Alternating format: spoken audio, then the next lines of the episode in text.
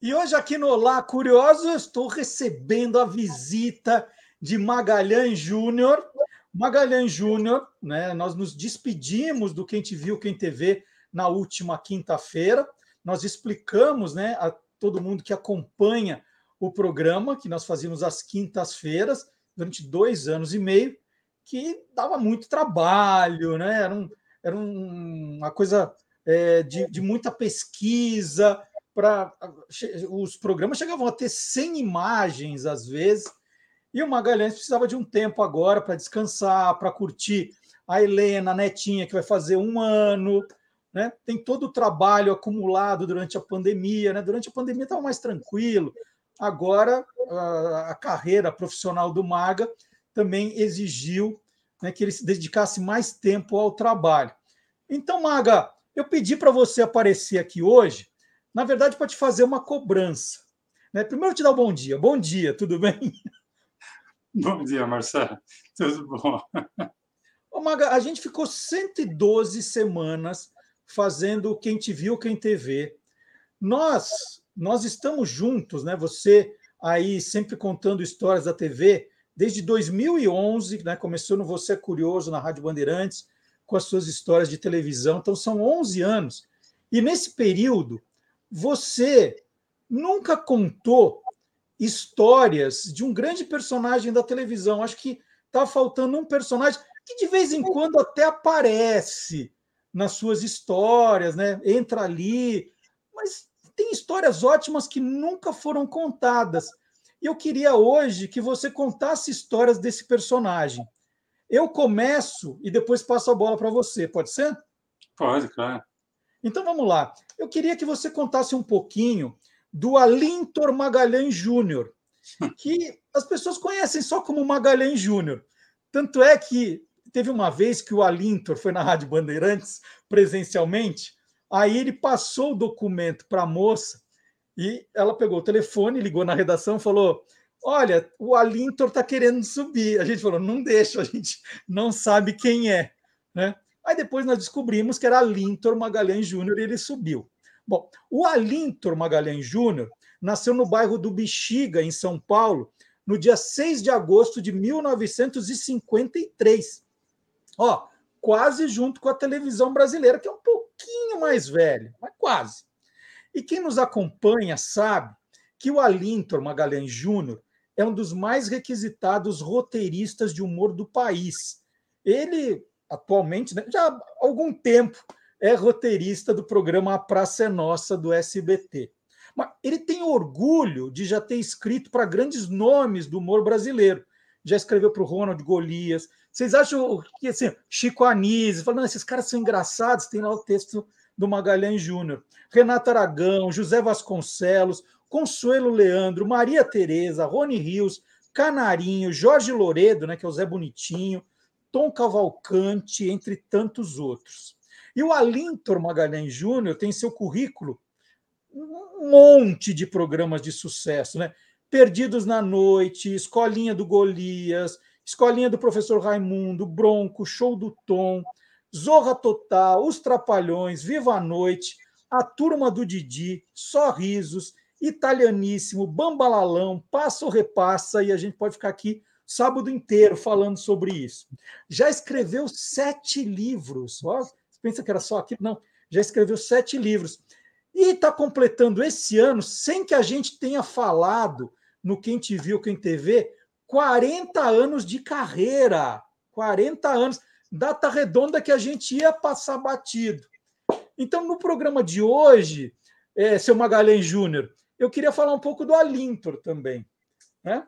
Porque o Alintor vivia vendo televisão, que chegou na casa dele quando ele tinha cinco anos, vivia vendo televisão e televisão, sabia tudo, mas na hora H resolveu estudar química por quê? Bom, primeiro de tudo, Marcelo, o Alintor é uma coisa terrível, né? Porque é com Y e TH.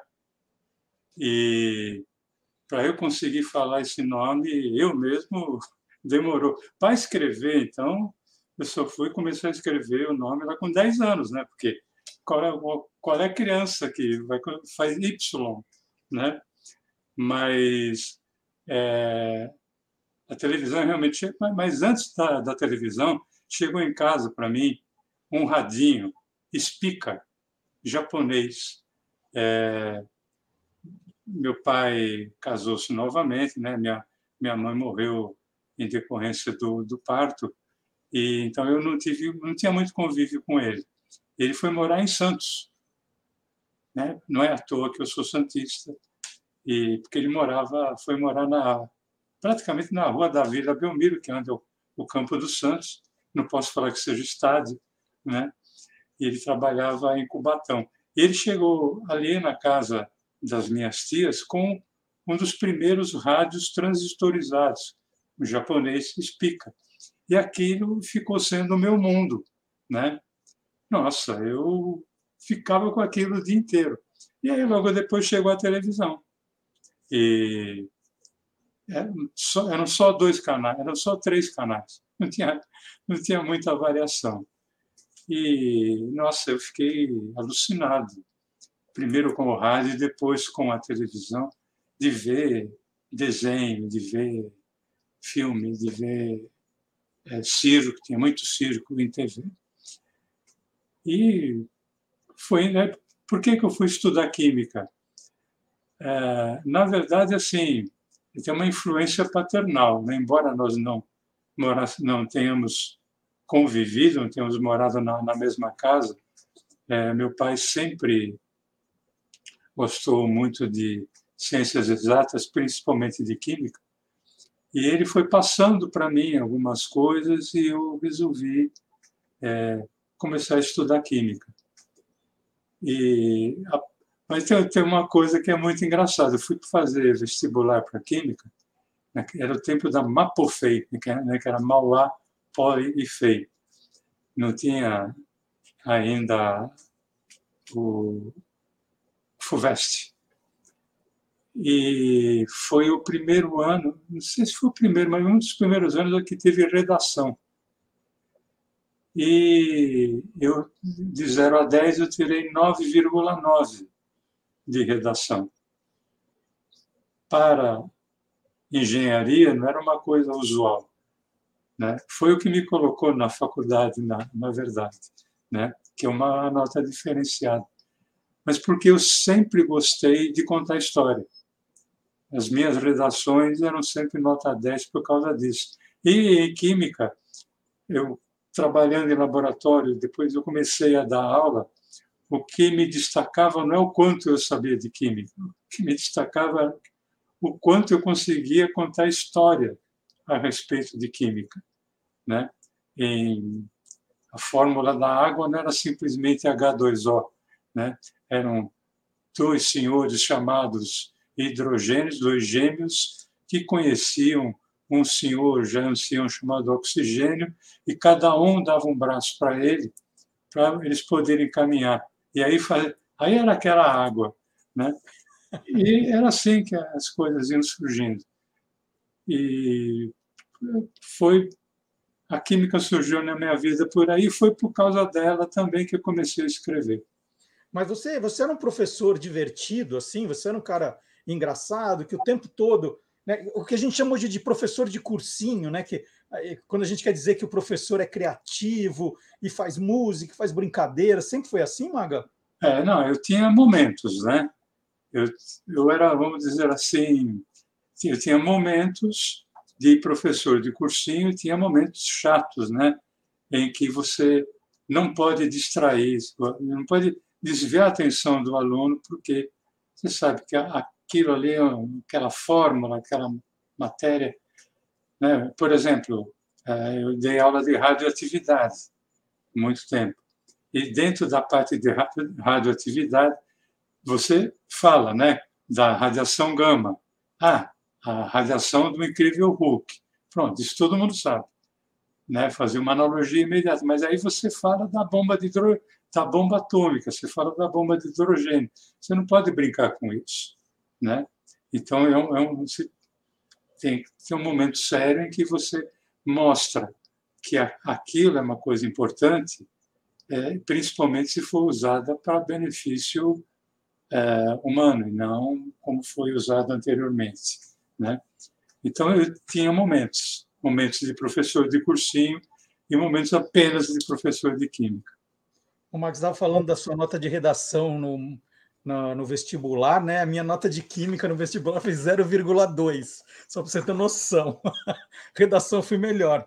O Maga, e, e, e, aí tem uma história curiosa que você estava dando aula, né? Era professor, mas gostava de escrever uns textos que você colocava na sala dos professores. E foi daí é. que perceberam que, que você podia levar os seus textos adiante para mostrar para as pessoas? Toda, eu não sei hoje, né? Faz muito tempo que eu deixei de dar aula, mas na sala dos professores sempre tem um não, não é uma lousa, mural, um, um mural, né? Com vários informes, horário, tal, etc, etc. E eu sempre, sempre escrevia alguma coisa brincando com os professores. Né? Criava historinhas, criava novela, criava. Né? É, tinha um professor, o sobrenome dele era Bom Tempo. Né? E por onde ele chegou, todo molhado porque choveu. Né? E aí eu fiz uma história do bom tempo que pegou um mau tempo na rua. Né? E, aí um dia uma professora de português chamada Mércia, já falecida, ela eu tinha um bigode não só tinha bigode naquela época.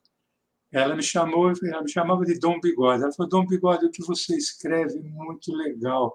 Só que tem uma coisa: só quem está nesse nosso mundo aqui, dessa escola, é que tem referência. Você pegar esse texto e levar lá fora, levar na, no, sei lá, no seu prédio e tal, ninguém vai entender porque precisa de uma, uma referência pontual. Você precisa escrever algo que seja mais universal. Escreve uma, alguma coisa, mas que possa ser lido, compreendido e, de preferência, que as pessoas é, se divirtam é, em qualquer lugar. E, por incrível que pareça, eu, eu tinha imaginado, naquela que você fica sentado na, na mesa é, com os amigos, jogando a conversa fora, como é que o mundo seria se as pessoas tivessem rabo. E esse foi o primeiro texto que eu escrevi, é, O Rabo. E eu falando, né, como é que o mundo seria, tal, como poderia ser as notícias, por exemplo, é, sei lá, Napoleão perde o, o rabo em Waterloo, né? sabe? Ou então Júlio, Júlio César, não, Nero põe fogo em Roma e chamusca o rabo. essas coisas assim. E eu apresentei a ela e ela achou muito interessante duas coisas. A levada e que não tinha nenhum erro né, ortográfico. Até eu brinquei e falei, pô, parece que para ser professor de química tem que ser, ser um analfabeto. Né? E ela ficou me cobrando olha, eu quero mais um, eu quero mais um, eu quero mais um, eu quero mais um. Era uma coisa quase que diária. E, e você vai pegando gosto. Né?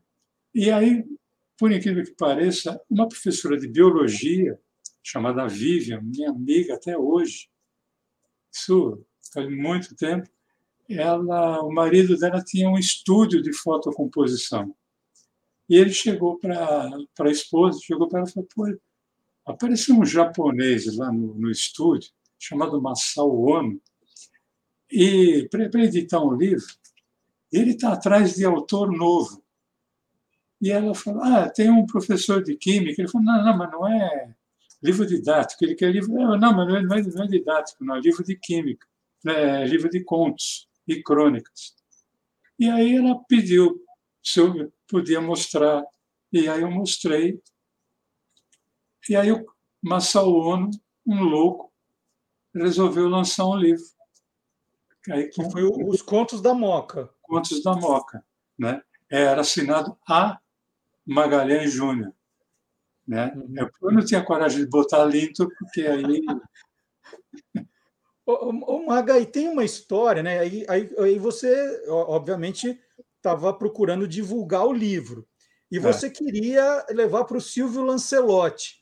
É verdade que você se apropriou indevidamente de um crachá da Folha de São Paulo para entrar no prédio? É verdade essa história? É. pois, se eu souber, é que tem algum lugar do passado, mas está em casa ainda, que eu guardei todos os crachás que eu já usei e alguns que eu roubei, né? Que assim, eu, eu o crime já prescreveu, pode contar, vai. Eu fui, eu, eu li o Silvio Lancelotti na, na Folha de São Paulo e aí eu fui até a Folha e pedi se eu podia falar com ele. Perguntaram quem eu era e aí eu falei, mas eu disse que eu trabalhava, nem lembro, acho que eu falei que eu trabalhava na não, era na Globo, porque aí Globo já é da bandeira. TV Gazeta, o TV Tupi, se não me engano, falei alguma coisa assim. E aí me deixaram entrar, né?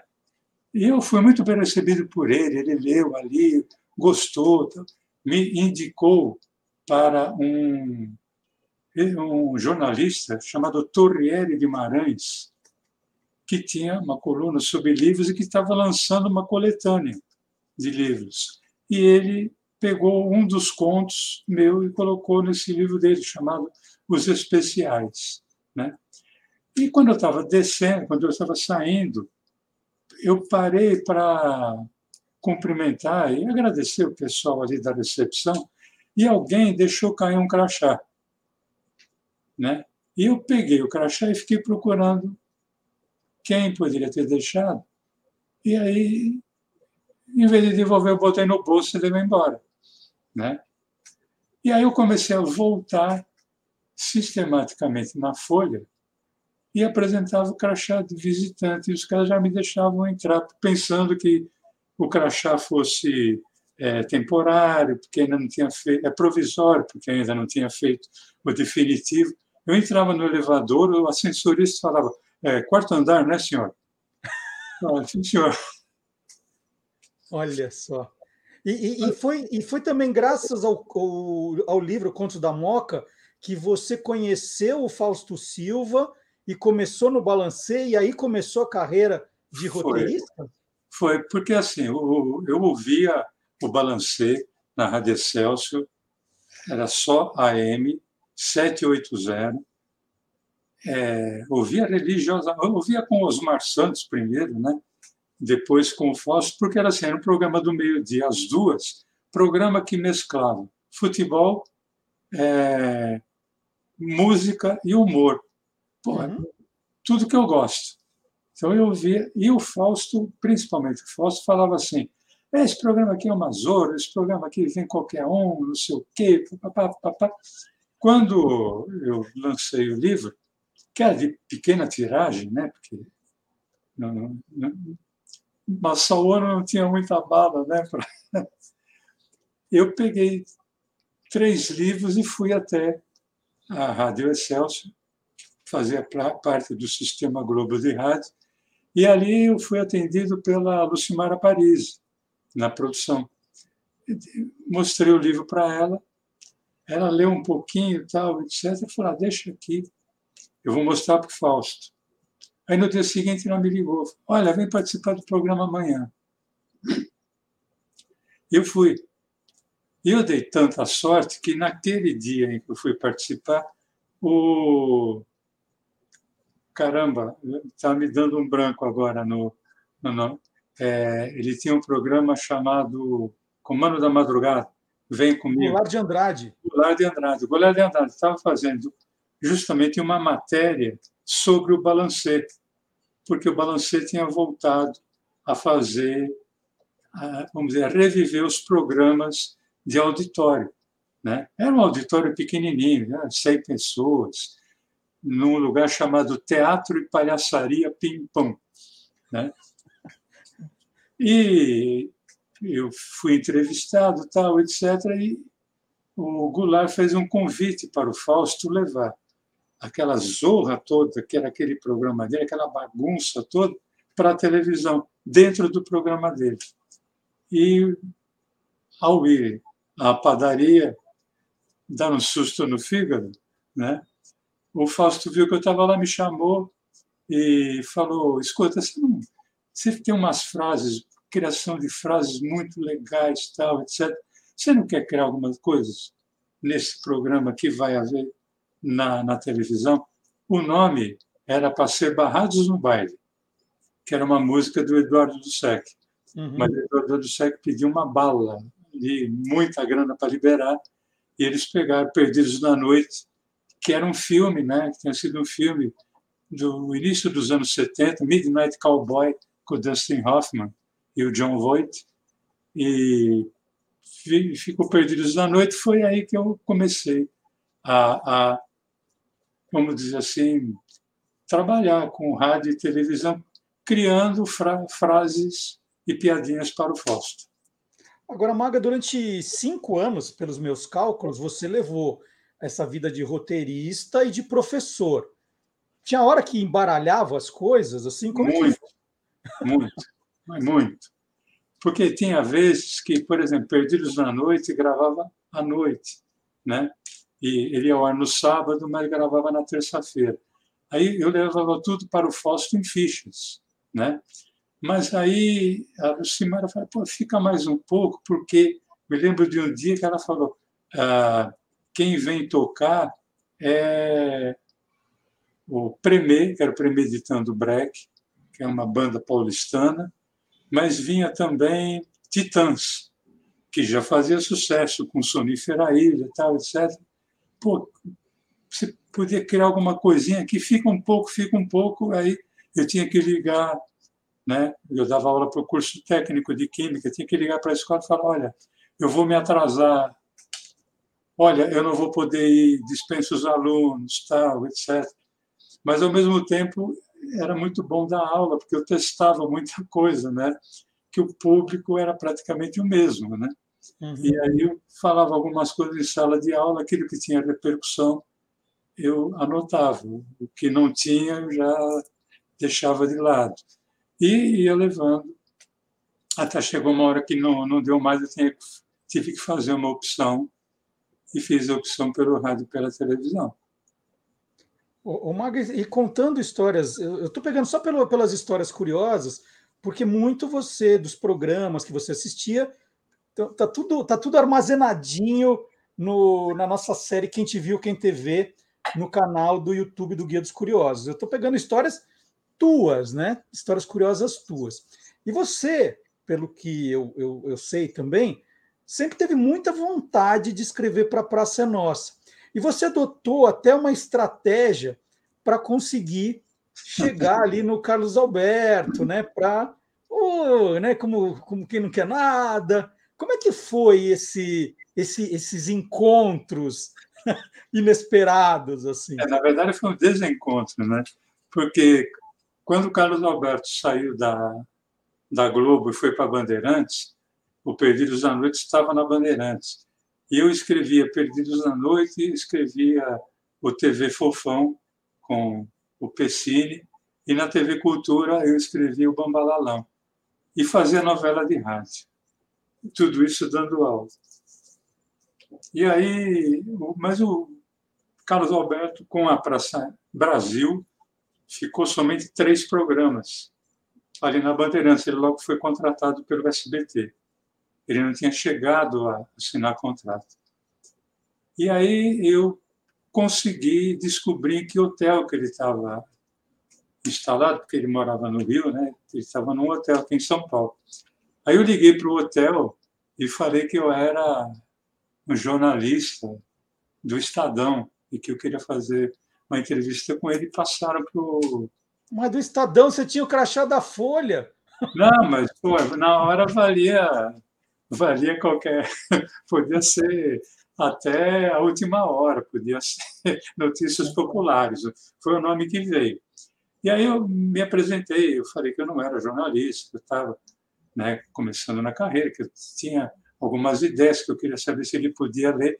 E ele foi assim categórico, ele falou, olha, não preciso de ninguém, eu escrevo o programa sozinho, é, eu não preciso de colaborador. E pá, né? Mas Você sabe que um cara da Moca é difícil de desistir, né? E aí eu fui ao SBT e pedi se poderia falar com a produção da Praça é Nossa, tal, babá, babá, babá, que eu tinha uns textos. Mas por que não? Aí eu falei, não, porque me chamaram. Né? Eu sempre inventava uma história. Né? Não era uma mentira, simplesmente. Né? É uma coisa muito bem elaborada. Não, fulano, fulano me ligou, me criou um nome dizendo que tinha encomendado um personagem e tal. E aí me deixaram entrar. Me deixaram entrar, mas é, eu fui levar até ele, e ele estava lá.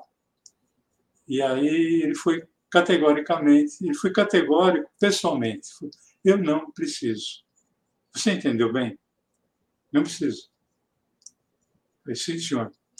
Aí, quando eu saí, eu encontrei, eu encontrei uma pessoa que eu não conhecia, chamada Renato Petrauskas, cara maravilhoso, e aí eu estava com um monte de textos debaixo do braço, e a gente meio, literalmente trombou no, no, no corredor, e ele viu, ele falou, isso aqui é, é texto, é roteiro? Eu ah, não, ele falou, pô, estou precisando de um cara que crie, eh, crie, não, que recrie para a televisão histórias de Pedro Malas Artes, porque ele dirigia um programa chamado Musicamp. Você quer fazer isso? Ele nem me conhecia. Ninguém me conhecia. né? E aí eu comecei, eu tinha um motivo para ir ao SBT. Né? Aí eu entrava. E eu sabia onde ficava a sala do Carlos Alberto. Eu ficava do lado do bebedouro, esperando. Quando abria a porta, eu começava a tomar água. Né? E aí, se fosse outra pessoa, eu parava de tomar água e ficava ali. Quando... Aí abria a porta de novo, comecei. Eu tomei litros e litros, e tomei piscinas de água ali. Uhum. Né? E o Carlos Alberto, quando ele abria, ele passava, me cumprimentava, eu devia pensar, porra, como é que esse cara está aqui, né? Tá aqui, né? E aí o pessoal brinca até hoje, né? Que, que é daquela época, fala que ele dizia assim, ele ia sair da sala e falava, pô, vê se o cara de barba está lá, do lado do, do bebedouro. Aí alguém, né, um boi de piranha, ia lá olhar, ele está aí ainda. Pô, vai lá pegar água para mim, por favor. Né? Até um dia, eu sempre deixava textos ali, e ele mandava devolver. Até que um dia me ligaram. Olha, o Carlos Alberto aprovou uma piada sua. Aí foi legal, eu fui lá, ele não sabia quem era. E aí ele me. Ah, é você? Acho que já foi o suficiente para ele falar, pô, eu não devia ter pegado essa piada, né? Aí levou mais uns três, quatro meses, até que no final daquele ano, que era 1987, é, ligaram para mim. É, quem ligou foi a produtora, Adela Jimenez, minha amiga, estamos trabalhando até hoje juntos, ela me ligou dizendo: Olha, o Carlos Alberto aprovou todos os textos que você escreveu. Esse todos era um programa inteiro que eu tinha escrito. Ele não, ele não estava, ele estava sem tempo porque ele estava assumindo outras funções. E era o penúltimo programa do ano. Ela falou: se você entregar mais um tanto, do que você conseguiu entregar, possivelmente ele vai aprovar. Aí eu varei a noite escrevendo e ele aprovou tudo. E aí ele queria saber quem era, porque ele não lembrava. E aí ele encontrou o cara de barba. Né? E aí veio o recado. É, fala para ele vir aqui no começo de janeiro que eu quero contar com ele. E eu perguntei até, dia 2? Mas não, foi um pouquinho depois. Aí, aí quando você entrou na sala dele, falou que é uma água, foi isso? Não, aí já, já foi uma coisa, mas ele dava muita risada. Ele falava, pô, só você para. É, foi uma gestação, foram nove meses, literalmente, de março de 87 até o final de 87, até que eu conseguisse né, a, passar ali pelo ferrolho suíço. O Maga, como você já escreveu muita coisa em emissoras diferentes, né? emissoras concorrentes, de vez em quando você não podia colocar o seu nome ali assinando os textos para não dar confusão. Você já usou muito pseudônimo engraçado, né? É, porque assim, não é que de vez em quando, eu nunca pude, né? eu sempre tive que, que mudar de nome. Mas é, a, a, premissa era a seguinte: era que os, eu nunca escrevi um programa que fosse ao ar na mesma hora do programa, no caso, a Praça Nossa, principalmente. Né? Uhum. Então, quando a praça era de sábado, se me chamassem, quer onde fosse, é, e o programa fosse de sábado, é, isso eu tive sempre por norma. Né? Uhum. Então, uma vez me chamaram para fazer ali o, o Escolinha do Professor Raimundo. Então, para escrever alguns personagens. Ali eu fui Davi Júnior, né? que nem foi eu que quem, quem deu esse nome foi a, uma amiga minha que tinha é, feito a praça, ele escrevia o personagem dela, a comediante Fafi Siqueira, ela foi contratada, ela que me indicou, ela falou, ah, na, na Globo você vai chamar Davi Júnior. E ali eu fui Davi Júnior. Né? É, na, na, na, Bandeirantes eu resolvi homenagear minha mãe, minha mãe biológica, né? com o nome de solteira, é, Teresa Giuliano. E eu tenho a cidadania italiana por causa desse sobrenome, que é do meu avô, Alfonso Giuliano. E ali, uma vez, o diretor artístico da emissora, da Bandeirantes, Hélio Vargas, chegou na sala Olha, quem é essa porra de Tereza Juliana? Eu não conheço. Tá? E aí todo mundo me apontou e falou: É aquela de barba ali. Porra, mas você. Eu falei: Pô. É. Então, e teve vários nomes. Peguei o nome do meu filho, eu tenho um filho, é Rodrigo, o outro chama Eduardo, eu juntei uma parte de um, então é Edrigo. Né? Então foi Edrigo Edrigo, Leão Edrigo, porque eu, eu, sou do signo de Leão, né?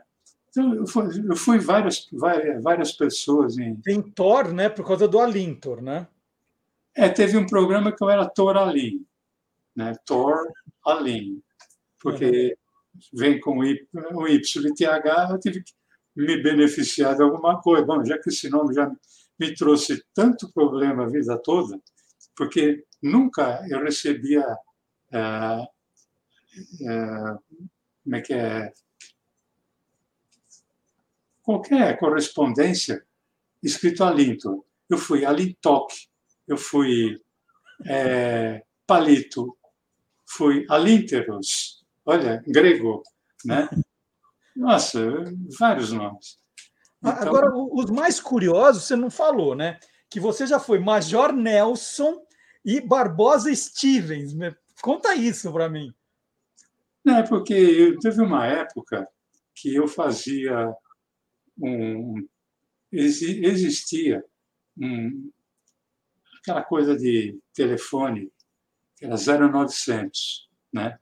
e tinham histórias eróticas.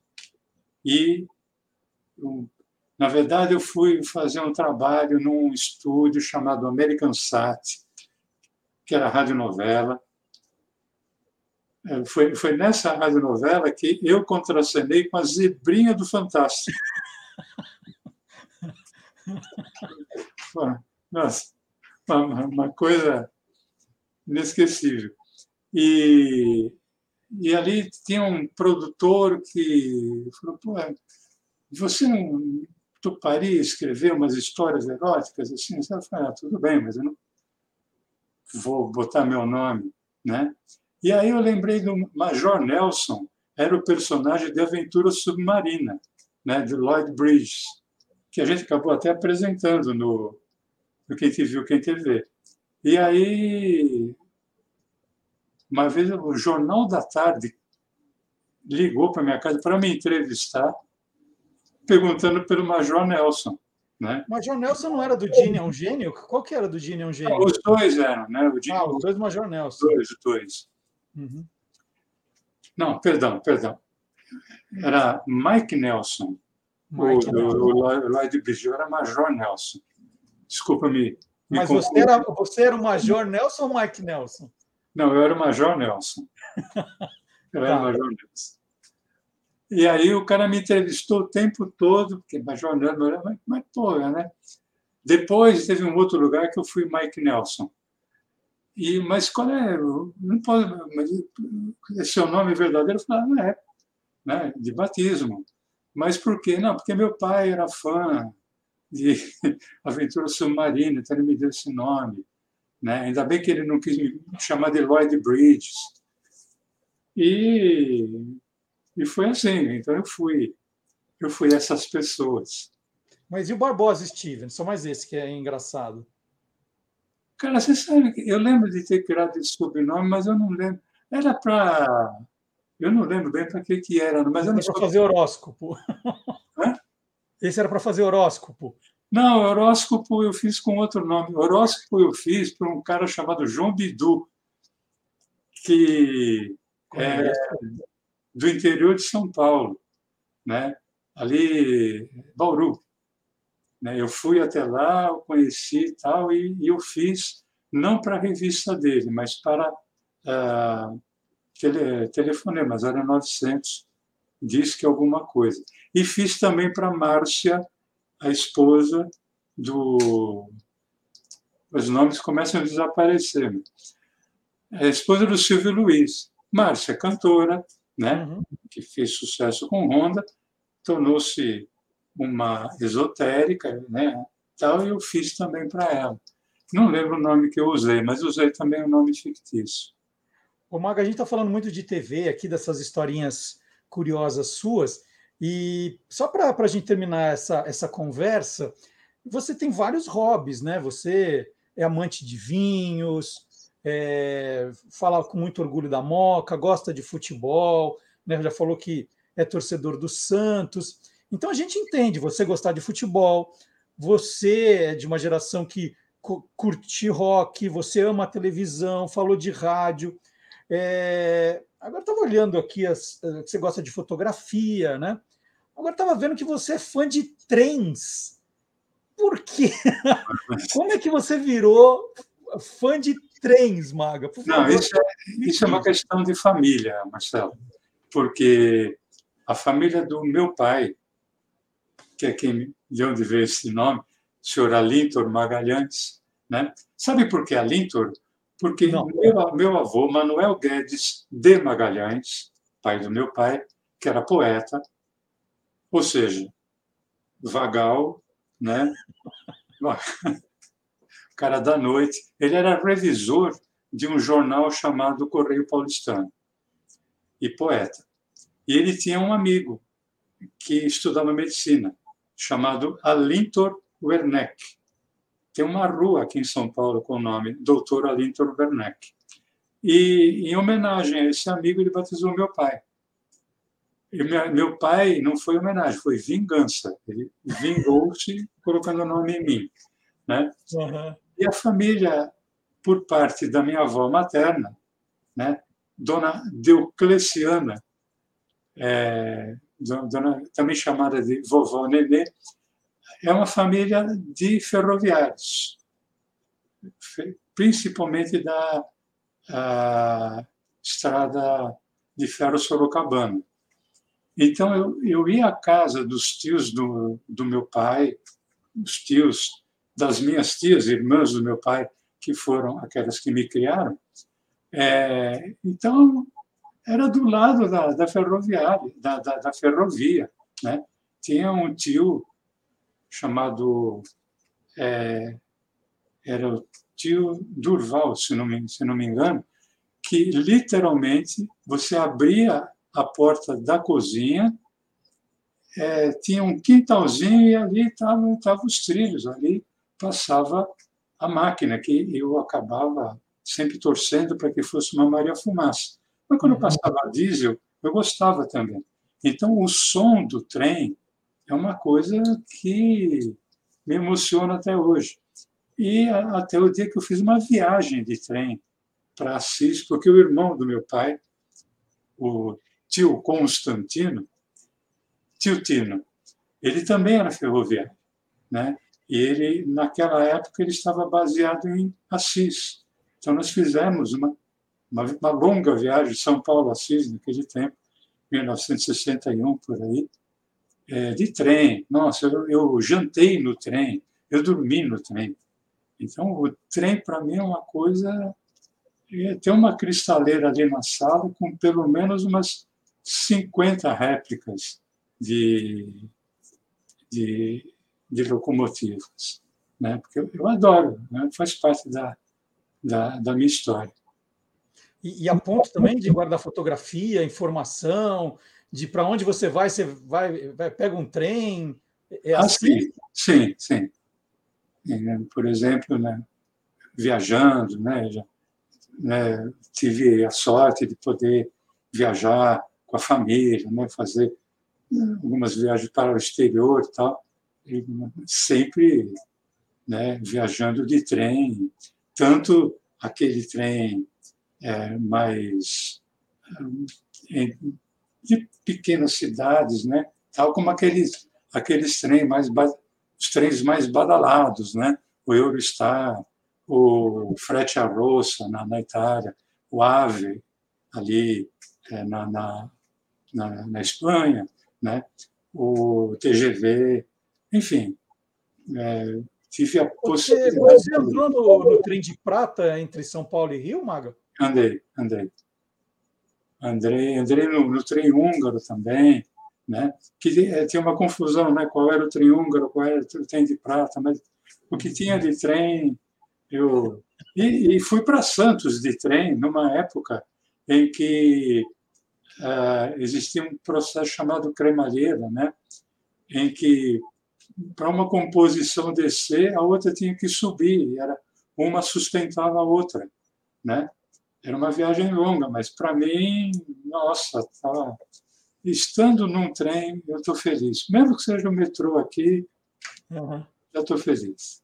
Olha que legal. Então, ó, consegui algumas curiosidades do Magalhães Júnior para deixar registrado aqui no canal do Guia dos Curiosos do YouTube, né? Porque o Maga contou história de tanta gente e eu não ia deixar ele sair sem contar as histórias dele.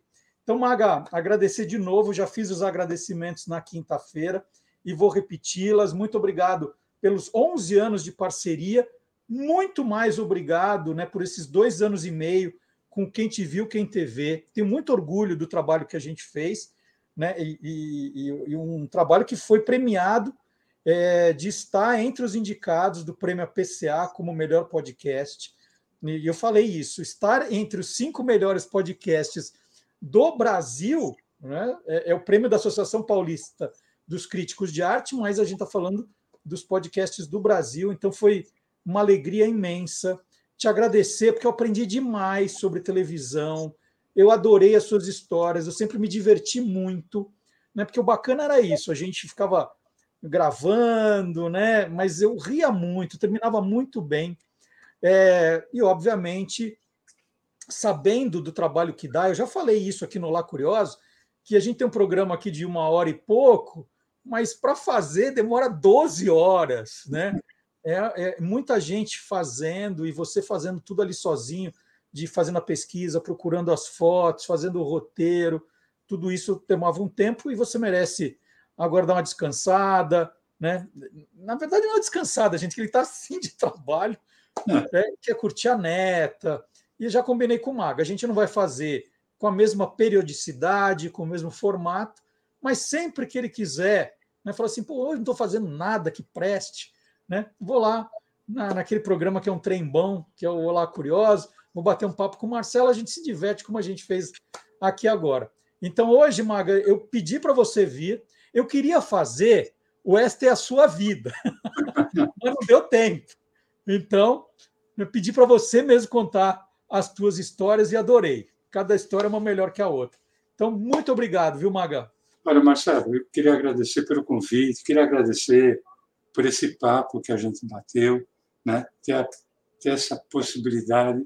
É, agradecer também por essa parceria desses 11 anos, né? que Começou lá em 2011, no, Você é Curioso na Rádio Bandeirantes. Depois a gente passou para o podcast, Quem Te Viu, Quem Te Vê. E esses dois anos e meio, ele, ele dentre esses 112 12, programas... 112 programas. E tem, aconteceram duas coisas muito importantes na minha vida. Né? Uma foi o reconhecimento do, do trabalho através da indicação para o prêmio APCA de melhor podcast e o nascimento da minha neta, né? que, inclusive, a gente acabou ali é, colocando no primeiro programa de 2022, falamos no programa sobre os vovôs né, na, na, na televisão. Então, foram dois momentos muito marcantes, os dois muito felizes. E, quer dizer, isso é uma coisa que eu vou levar para sempre. E sempre que for possível, né, quando der, a gente vai estar aqui no Olá Curiosos para trazer alguma coisa a respeito de televisão. É isso aí. Então, Maga, já vou te dar Feliz Natal, Feliz Ano Novo, já vou desejar feliz aniversário também para Helena agora no começo de 2023. Descansa agora nesse período, né? Bom, bons trabalhos. E quando você quiser, sei lá, comprou uma revista velha, descobriu um negócio falando assim: nossa, isso aqui dá uma conversa, nem que se for de três minutos, você liga para mim, a gente abre aqui a, a câmera e, e, e, compartilha a informação, que é gostoso, né? A gente contar para as pessoas as, o que a gente descobriu, né? É o que a gente sempre falou, não adianta você ter informação e ela ficar retida aqui, né? Então aproveito para desejar a você, sua família, a todos os como é que se fala os internautas, né? Já que estamos na né? Todos aqueles que seguidores, internautas, todos, todos aqueles que acompanham o Olá Curiosos, desejo a todos um feliz Natal, um maravilhoso 2023 e que a gente siga a gente siga junto aí, não com, com a periodicidade que tínhamos, mas a gente vai estar sempre junto. É isso aí. E se alguém alguma hora fala assim, nossa, eu tô com uma saudade do Magalhães Júnior, abre lá o, o canal do Guia dos Curiosos no YouTube, procura o Quem Te Viu, Quem TV, tem todos. Eu até, eu até fui conferir ontem, né? E falar assim, deixa eu ver qual foi o primeiro mesmo, foi o Vigilante Rodoviário. Era um programa de 20 minutos. Olha, depois o programa foi crescendo, tinha programa de 50, de uma hora, né? Mas a gente começou com o Vigilante Rodoviário, o segundo foi Bat Masterson, e por aí vai. Então, todos à disposição. E a gente não envelheceu do primeiro até hoje, Maga. Incrível. Você vê que coisa? A gente já começou velho. então, Maga, super obrigado. Bom fim de sábado para você. É... e, pessoal, vamos continuar aqui com Olá Curiosos, provando que não é só o Magalhães Júnior que é curioso, não. O mundo inteiro é curioso e eu vou provar agora. Tchau, Maga. Muito obrigado, hein? Obrigado a todos.